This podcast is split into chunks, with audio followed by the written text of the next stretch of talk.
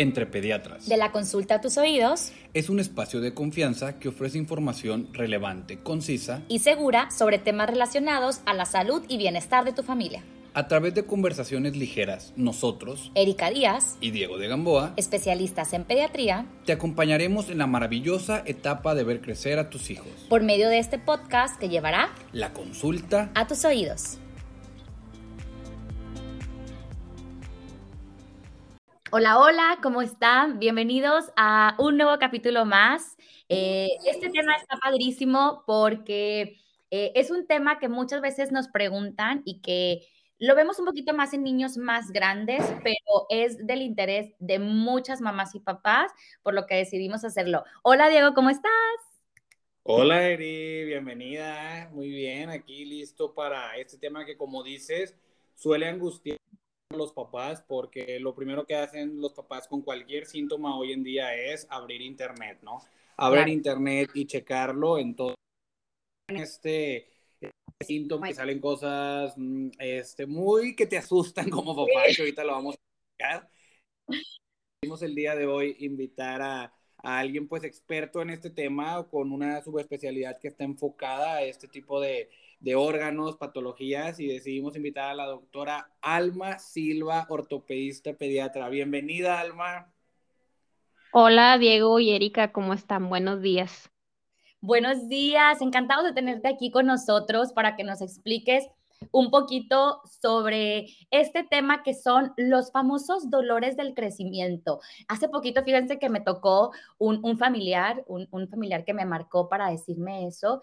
Y la verdad es que a veces como pediatras pues tratamos de dar como un enfoque muy general, ¿verdad? De decir, bueno, no tiene otros síntomas que pudiéramos hacernos pensar en X o Y patología más grave, este, puede ser algo más leve, pero ustedes, los ortopedia pediatras, son mucho más expertos en este tema, así que quiero que nos platiques un poquito de, esto, pero antes nos gustaría que nos platicaras un poco qué es lo que hacen los ortopedia pediatras, porque me ha tocado también mamás que me dicen, es que quiero un traumatólogo. Bueno, el traumatólogo es lo mismo que la ortopedia, ¿cuál es la diferencia? Como que algo así muy rápido que les puedes decir a los papás. Ok, bueno, pues antes que nada, muchas gracias por la invitación. Esto de los podcasts como que ha tenido un boom este año que estamos en pandemia y nos comunica con todos y a mí también encantada de estar aquí con ustedes.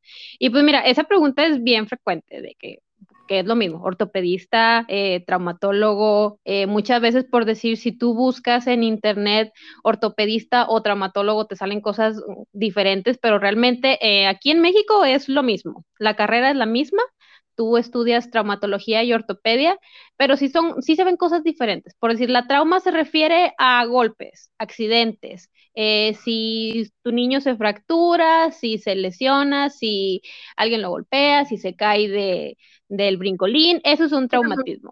Eh, la ortopedia se refiere más a problemas que se dan de manera desde el nacimiento o por medio del desarrollo, por decir desviaciones en las piernitas, alteraciones de la marcha, problemas de cadera que se forman por cómo se da el desarrollo de los niños. Entonces, digamos que los traumatismos son cosas agudas y todo lo que son cuestiones ortopédicas son cuestiones que se dan con el tiempo. Y pues yo, como ortopedista pediatra, atiendo todos los problemas que son referentes a los músculos, los huesos y las articulaciones. Ok, excelente. Platícanos ya entrando al tema, ¿qué son lo que, lo que llamamos dolores del crecimiento? Bueno, primero, pues es como muy gracioso que se llamen dolores de crecimiento porque da la falsa idea de que crecer duele y pues crecer no duele. Eh, son dolores que vemos eh, muy frecuentemente en niños que han tenido altos momentos de actividad durante el día. O sea, niños que corrieron mucho, que saltaron mucho, que hicieron mucha actividad física y al final del día tienen dolor. Realmente se han hecho muchos estudios y no se ha encontrado como una causa en específico, pero esta es como la que más se ha podido relacionar a estos famosos dolores de crecimiento que más bien deberían llamarse dolores por cansancio, porque está mal el nombre. Totalmente de acuerdo. ¿Y a qué edad es más frecuente observar em, este tipo de dolores o molestias en los niños? Mira, hay dos picos o dos rangos de edades en los cuales son muy frecuentes ver estos padecimientos en la consulta. Eh, El primer pico donde yo veo estos pacientes son en el rango de 4 a 6 años. El segundo pico es más o menos entre los 8 y 12 años. Eh, es cuando más frecuentemente lo pueden padecer. Ok. Ok, muy bien, Alma. ¿Y le pasa a todos los niños? Hay, por ejemplo, alguna, la vez pasada me preguntaba una mamá de que es que mi primer niño lo diagnosticaron con la dolor del crecimiento, que también creo que el diagnóstico un poquito al aire porque le, como dos años le dolían los huesos al niño y le dijeron que eran dolores del crecimiento. Y me decía ahora que a mi otro niño le va a volver a pasar, este, mi niño también va a tener dolores del crecimiento, les va a pasar a todos, en genética, o qué sabemos ahí de que, exactamente, qué tan frecuente es que pase en un rango de todos los niños. Bueno, mira, realmente hay muchos estudios al respecto. El promedio dicen que uno de cada cuatro niños lo va a padecer. Yo, por decir, soy mamá de dos niños, una niña de cinco años y otro niño de ocho.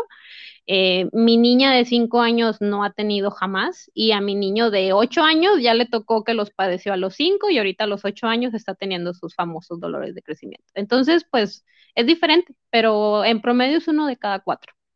¿Y hay algún estudio como que diga si es más frecuente en niños, o sea, en, en el rango femenino o masculino, o es parejo para todos? De hecho, es más frecuente verlo en niñas. Ok. Mira, fíjate, a mí me son más tremendas. Mande, perdón. A mí me ha tocado verlo un poquito más en niños, este, de algunos pacientes, inclusive conocidos. Me ha tocado verlo más en, en varones que en las niñas. Pero, pero es bueno saberlo que, y que los papás también sepan que esto es algo que pudiera pasarle pues a cualquiera, ¿verdad? Y, y de qué manera los papás lo pueden sospechar? O sea, ¿cuáles son los síntomas o qué es lo que manifiesta la mayoría de los niños este, en, esta, en esta etapa o en este diagnóstico? Bueno, entonces vamos a recordar el principal como causa que es dolores asociados a intensa actividad física. O sea, si un niño eh, ese día anduvo en el parque corriendo mucho, si fue a practicar soccer, si fue a una fiesta infantil, ahorita no por pandemia, por favor, pero pues, en caso de que hayan estado en algún evento diferente y hayan estado corriendo mucho y en la noche se quejen, bueno, den por hecho que son dolores de crecimiento. Son dolores después de un día de mucha actividad Suelen ser bilaterales. Por mí bilaterales, un día le dolió la derecha y otro día le dolió la izquierda. Eso, aunque no sean al mismo tiempo, pero siempre tienen que ser las dos, los dos lados afectados. Suelen ser más al final del día e incluso los pueden despertar durante la noche.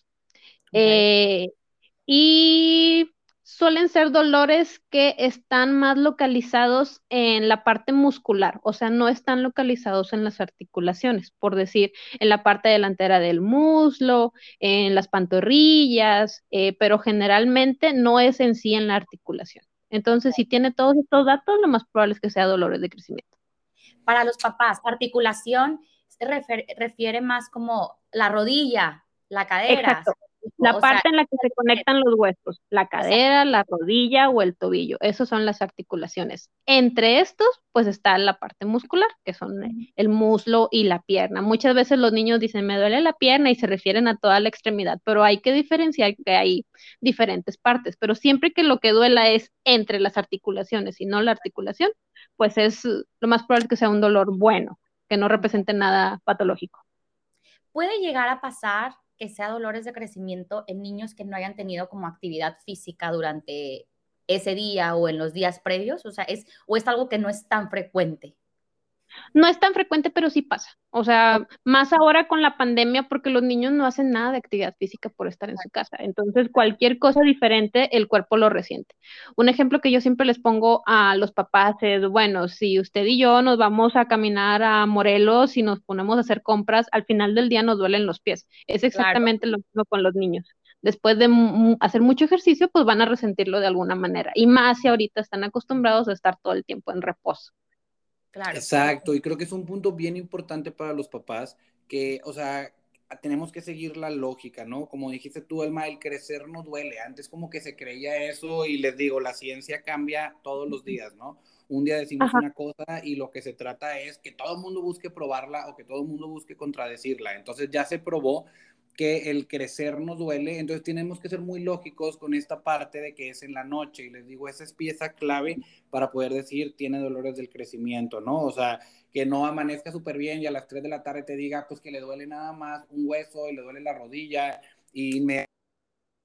Pues, es un dolor del crecimiento, no. O sea, tenemos que seguir uno más uno es igual a dos. Entonces, si todo el día estuvo corriendo el parque, etcétera, y en la noche le duele, lo despierta, pues a lo mejor ya nos orientamos. Pero tener mucho la lógica para no dejar pasar, como ya veremos, este, en la siguiente pregunta, o sea, no dejar pasar síntomas que pueden enmascarar otra enfermedad, ¿no?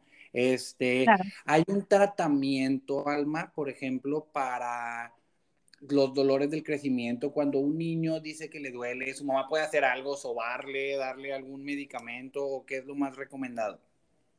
Bueno, este es otro dato, es al mismo tiempo es tratamiento y al mismo tiempo es síntoma que es como para mí el más fundamental para decir eso no es dolor de crecimiento.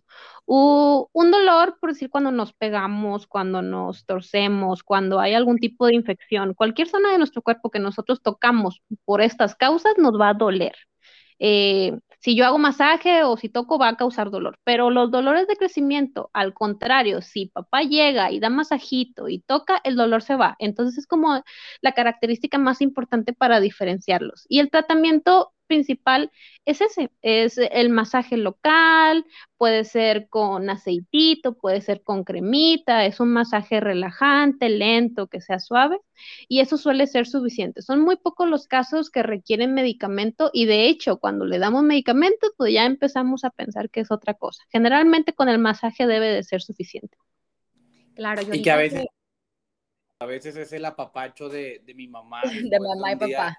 De hecho, es la segunda teoría que nos explica los dolores de crecimiento. Factores eh, psicosociales o por ahí estrés, preocupaciones de los niños. Entonces lo manifiestan como quiero, quiero apapacho, quiero que papi esté conmigo, quiero que, que me toque en la cercanía y es muchas veces con eso es suficiente. Exactamente, como yo digo, todos tenemos días chippy, ¿no? O sea, días que ni tú, ni tú sabes por qué, pero te sientes un poquito más triste o quieres que la gente cercana a ti, tu mamá, tu pareja, quien sea, o sea, te estén apapachando y pues siempre he pensado yo también que esa es una parte muy importante y con mucho peso en los dolores del crecimiento. Claro. Sí, claro. Definitivamente. Y bueno, vamos a pasar a el tema difícil, eh, a la parte difícil de este tema más bien, porque es la parte donde los papás e inclusive también nosotros como médicos, pues nos llegamos a preocupar, ¿verdad? Sabemos que algunos dolores pudieran estar relacionados a algún problema oncológico. Tú ahorita ya lo mencionaste, eh, que si ya le estamos dando algún tratamiento a largo plazo y el niño sigue presentando molestias, pues tenemos que sospechar alguna otra cosa. Pero existe, eh, Alma, alguna diferencia entre estos dolores? Eh, y otros dolores que pudieran ser más graves, ¿de qué manera los papás pueden determinar cuando, sabes que esto ya no me parece normal y creo que debemos de revisarlo? Bueno, sí hay datos nosotros desde que los escuchamos en consultorio ya decimos, ah, aquí algo ya no cuadra, ya hay que hacer como un poquito más de investigación o indagar un poquito qué está pasando. Eh, los principales son si se determina que el dolor está localizado a solo un punto, por decir, solo le duele la pierna.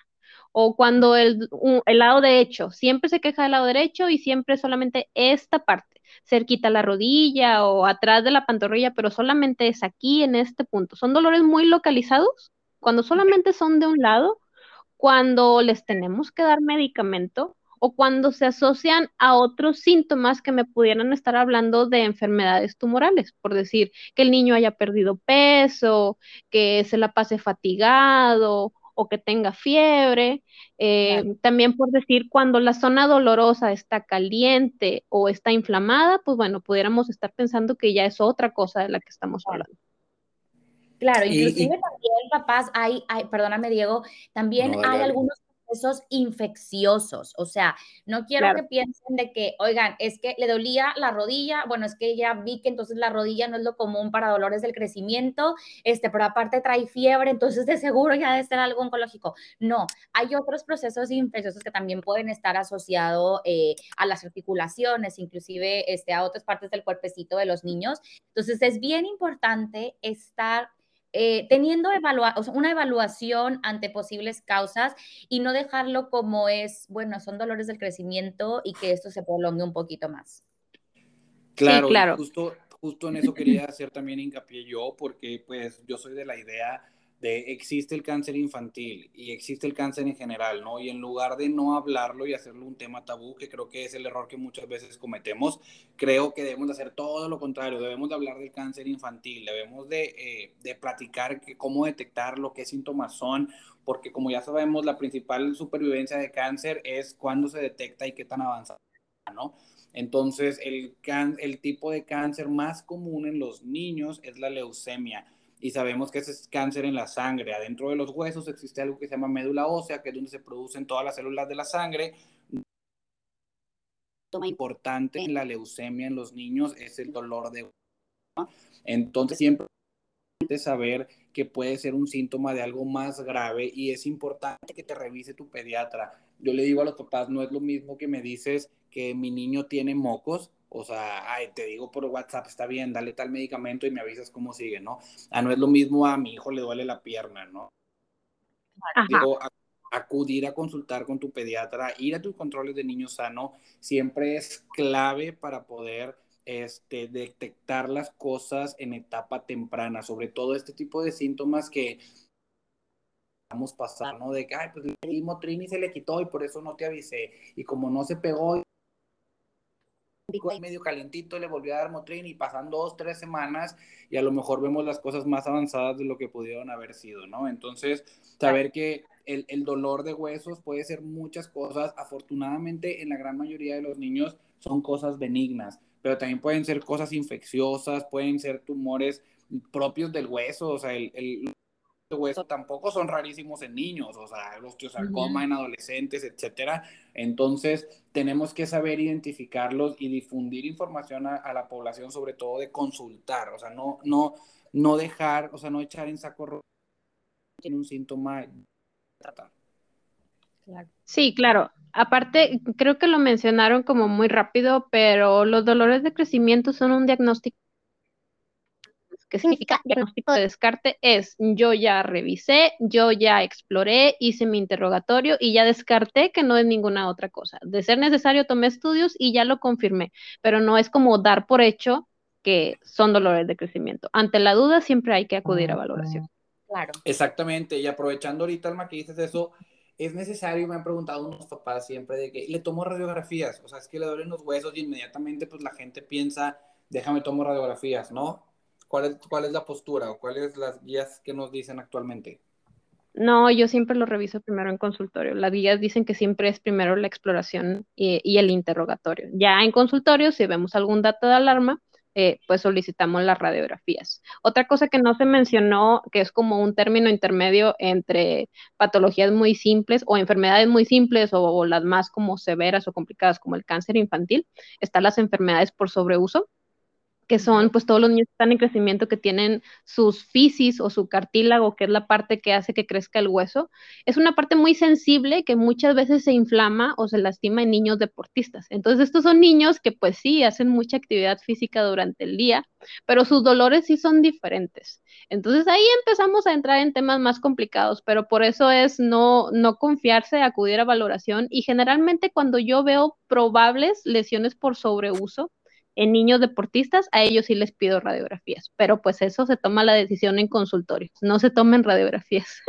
solitos papá súper importante y esto es algo general, porque sí nos ha tocado ver que llegan hasta con el de este laboratorio, ¿no? De que ya le tomé ese examen de laboratorio.